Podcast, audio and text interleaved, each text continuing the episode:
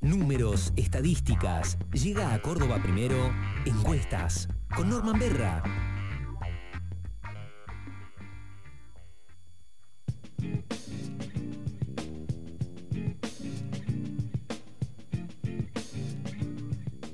Como decíamos al comienzo del programa, ya están todos lanzados. Eh, bueno, frente a la elección de mañana en la provincia de Santa Fe, por donde los santafesinos van a definir sus autoridades provinciales y locales en cada uno de los municipios. Eh, bueno, ya la carrera hacia eh, la elección general de octubre está lanzada, con eh, el encuentro de, casi todo el peronismo nacional en San Miguel de Tucumán, apoyando a Massa, em, la, subida al escenario por parte de Pato Bullrich de Melconian para decir, bueno, parte del Círculo Rojo, Fundación Mediterránea, eh, los economistas más prestigiosos del liberalismo argentino, están conmigo, eh, tratando de retener los votos de la reta y eh, que los radicales no se le vayan. Y ley, haciendo de las suyas, eh, está todo lanzado. Pero el que sabe más, porque además tiene toda la data, es Norman Berra. Norman, buen día, ¿cómo va? Buen día, Jorge, Andy, equipo, ¿todo bien? ¿Cómo andan ustedes? Bien, muy bien. ¿Ya están midiéndose las, este, las posibilidades de quién puede pasar al balotaje? Sí, efectivamente, eh, van saliendo mediciones todas las semanas. en general, el panorama es bastante lo que venimos charlando. Analogías presentó mediciones, lo tienen ellos a mi ley en 32.1. En la medición que presentaron a fines de agosto, digamos, es una de las que está circulando, digamos, por paso. Y acá incluso se podría considerar que es de las consultoras que más, que más mediciones recientes está, presentando. Eh, lo ubican a, a masa con 26.8, o sea, ahí casi en 27, y al Bullrich en 21. Esta es la primera medición que ellos presentaron, es la que tomamos en la columna de CA24N, pero vamos a tomar otra porque estamos en sábado y vamos a utilizar eh, sobre el cine esta semana presentaron otra encuesta más. Ah, mira vos. Modificaciones. Ajá. ¿Sí? Sí. ¿Cómo, ¿Cómo dio la última? La última lo tienen a masa en 28.1, se mejoró un poco más, se pasó el 27-28.1, estamos hablando siempre de diferencias estadísticamente no significativas, ¿no?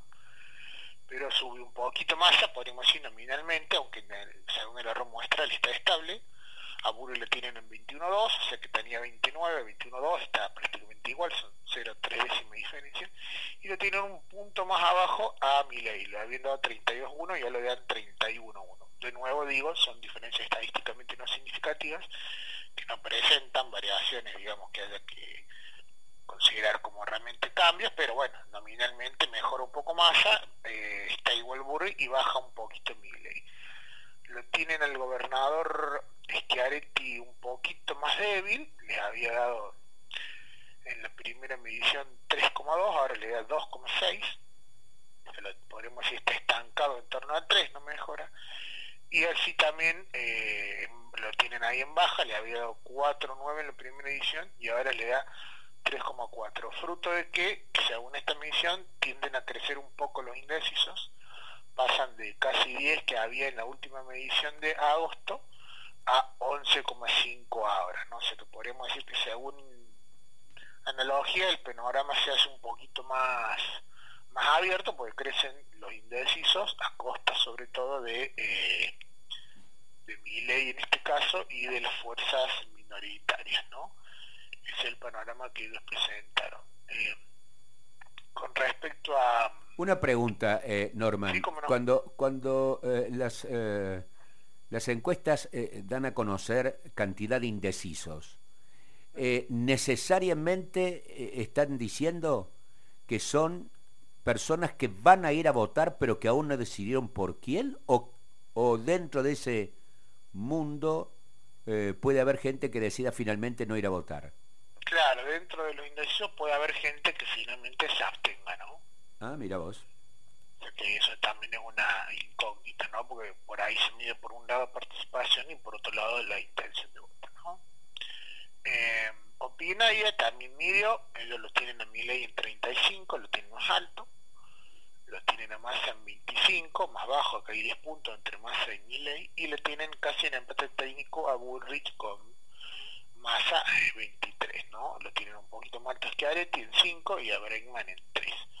O sea que de las últimas encuestas es la que presenta más paridad entre Massa y Bullrich y más diferencia entre Massa y Milley, ¿no? 10 puntos. allí la, allí la disputa por el segundo lugar es palo a palo a ver quién entra al balotaje. Claro, es más cerrada, pero en el análisis de retención y transferencia de voto de nuevo aparece eh, muy más complicada porque porque mientras Milei retiene el 91% de su voto y Massa retiene prácticamente el 90%, se tiene tasa de retención muy alta, con el agregado que Massa retiene el 71% además de, de Grabois, se retiene mucho, eh, Burri aparece con una retención del 84, pero aparece con una fuga potencial, lo ponemos potencial porque no es una fuga todavía que se haya producido, de 12% de votos suyos hacia mi ley, por eso vos fíjate que ella está sacando 23, que es menos de lo que sacó juntos por el cambio sumado, sacó 28, y además le presenta que eh, retiene un 56% de los votos de la reta, sea un poco más de la mitad, pero 23% de los votos de la reta, podrían fugar a ley, o sea que ahí vemos porque eh, está, digamos, muy más complicada, digamos, que los otros dos candidatos en, la tarde hacia octubre. No estamos diciendo que eso ya es un hecho, sino que es una posibilidad que habrá que terminar de mensurar. En las últimas encuestas, la única que le da arriba a Bullrich de masa es la de, ese consultor, es de Aníbal Urio, le da 34 a Milley, 24-7 a Ulrich y 23-1 masa, pero, y acá es necesario un apunte metodológico, acá hay un problema muestral porque cuando él pregunta a quién votó en la paso, el 28-9 le contesta Milley, el 23-5 Ulrich, lo cual no fue así, sacó entre el 16 y el 17, o sea, le tiene sobre representado el voto de Ulrich, y tiene subrepresentado el voto de masa porque el 16,3 le contesta masa cuando en la elección lo votó más del 21. ¿no? por eso yo tomaría con pinza esta, esta medición, que ahí hay un sesgo muestral. O sea, si vos en realidad consideras el, cruce de las últimas 5 o 6 encuestas que estamos analizando, te da un panorama donde si la elección fuera hoy, en los que pasarían a la son eh, y Massa, porque Bullrich está pasitos atrás y además te daría que hay balotazos, o sea que la, chance de que se resuelva la elección en primera vuelta es relativamente baja porque hay una sola encuesta que le da 10 puntos de ventaja a, a y en las demás no hay 10 puntos de ventaja sino bastante menos, con lo cual no se cumplen las condiciones para evitar el balotaje, que son, repasemos por la audiencia, que el que gana el primero saque 45, digamos, si vos saca 45 más un voto se acaba la elección, o que saques eh, una ventaja mayor a 10 puntos sobre el segundo. Siempre y cuando también saques el 40% más uno. Claro, y hoy por ahora ninguna de las encuestas está mostrando ese escenario, no queremos decir que no se puede producir, porque estamos hablando de que faltan 40 y pico días para la elección, pueden pasar cosas que que lleven a un escenario más probable de victoria en primera vuelta, en este caso de Miley, ¿no? que sería que está apuntando, pero por ahora no se ve. Y yo diría que para que Miley crezca o se proyecte más, deberíamos ver un desplome de Bullrich, que por lo menos hasta ahora no se ve, se la ve estancada o en una caída leve, pero no se ve una, una caída libre. ¿no? Y además, eh, si, si eh, lo que dicen las encuestas se corrobora mañana en Santa Fe, un triunfo de Puyaro, el el que ganó eh, la interna feroz de Juntos por el Cambio a nivel provincial, un, triunfo de Puyaro, este, le daría algo de oxígeno a, Bullrich, eh, con lo cual, bueno, sigue sin, eh, con posibilidades, ella puede decir, bueno, estamos competitivos. Sí, sí, le puede dar un argumento, le puede dar una foto, ya lo dijimos, de hecho Puyaro no era el candidato de ella, era, era Carolina Lozada, sé que también ahí es como una situación de acomodarse a los hechos, ¿no? Como de prestado. Claro, y también es cierto que eh, lo hemos visto hasta el hartazgo, las tendencias provinciales no, no anticipan tendencias nacionales, porque si hubiera sido el caso, este Milei no hubiera sacado casi 30 el sacó, porque en las elecciones provinciales sus referentes sacaron mucho menos que eso, ni siquiera la mitad de eso, ¿no? Y las mismas encuestas que lo muestran a o ganando con holgura la, la elección de mañana en Santa Fe muestran que en Santa Fe el candidato con Mide es Milei, ¿no? O sea, lo muestra Doxa Data, le da casi 34 a Milei contra el 27 Burri y el 24 de Massa, o sea que, digamos, que Bullaro saque mañana el 50 más, no quiere decir de ninguna manera que, que Burri tenga el 50% del voto en Santa Fe, tiene mucho menos, tiene la mitad de eso.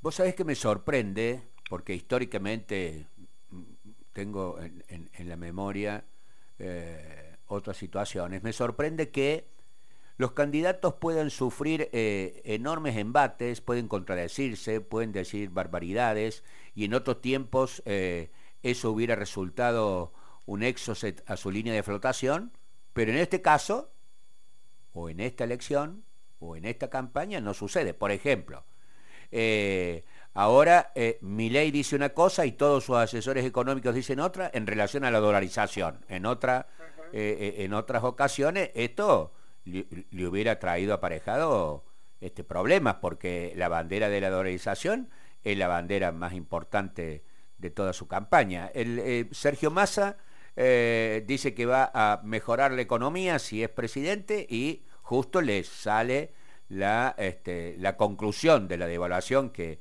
que impuso el Fondo Monetario Internacional y, la, inflación de agosto va a rondar el, 12%. Eh, y eso hubiera sido también eh, un durísimo golpe. Y lo mismo para, Patricia Bullrich y sus este, desventuras. ¿Por qué esta vez eh, esas situaciones no terminan impactando en, bueno, en las posibilidades de los candidatos principales? Bueno, esto es muy buena la pregunta. Y eso te marca el cambio que hemos vivido en la esfera pública, que es un cambio que eh, si tuviéramos que juzgarlo con una perspectiva valorativa, diríamos que es un cambio para peor, un cambio negativo, digamos. Lo que se ha hecho es, eh, se ha empobrecido el nivel de conversación pública, digamos, antes el ágora pública o, la esfera pública era un lugar como compartido, donde todos los ciudadanos debatíamos, eh, por supuesto el debate nunca ha sido el debate habermasiano, libre de distorsiones que, describe el ideal, ¿no? Pero por lo menos era un debate más abierto, más franco, y hoy lo que vivimos es una situación de epistemologías tribales, digamos, cada, cada tribu tiene su sistema de creencias y de emociones y se aferra a ella, entonces vos ves que los votantes Miley eh, son impermeables a cualquier cosa eh, cualquier error o barbaridad que yo mira y lo votan porque están enojados, porque se identifican con su postura emocional o porque adhieren a una nebulosa idea de que van a cobrar en dólares, aunque no tengan la menor idea de técnicamente eso que significa. Eh, los votantes oficialistas también siguen su, su propio credo o en todo caso piensan que las alternativas opositoras son mucho peor que lo que ofrece el oficialismo como continuidad más cambio con masa y a su vez, bueno, lo bastante de Juntos por el Cambio, ni hablar, digamos, tan interpelado y condicionado y formateado por un sistema de medios hegemónico que ha machacado insistentemente la idea de que el kirchnerismo es feo, sucio, malo y que todo lo que esté enfrente del kirchnerismo es bueno, puro y republicano. Entonces, de ese, de ese acondicionamiento este, no hay no hay viso de ningún tipo de, permeabilidad con un matiz. Me parece que en este caso, en el de Juntos por el Cambio, si ha habido algún golpe en la línea de flotación y lo mostré el resultado de la paso, digamos, se sobregiraron tanto a la derecha que eh, se le fueron una parte importante los votantes con eso también, ¿no? Eh, me parece que esta es una de las explicaciones de por qué eh, hay cosas que se dicen y, o cosas que se hacen y por ahí no, no se facturan en términos de opinión pública. Pero, y viene un matiz, sí hay por ahí un segmento bastante independiente, yo diría que hoy un 10 o un quizá un 15 máximo, que quizá puede estar un poco más atento a estas inconsistencias y contradicciones. De todas formas, no, no lo terminaremos de verificar este, hasta el resultado de la primera vuelta, ¿no? Carito, como siempre. Gracias, Norman. Un abrazo para todos. Buen fin de semana. Chao. Buen fin de semana.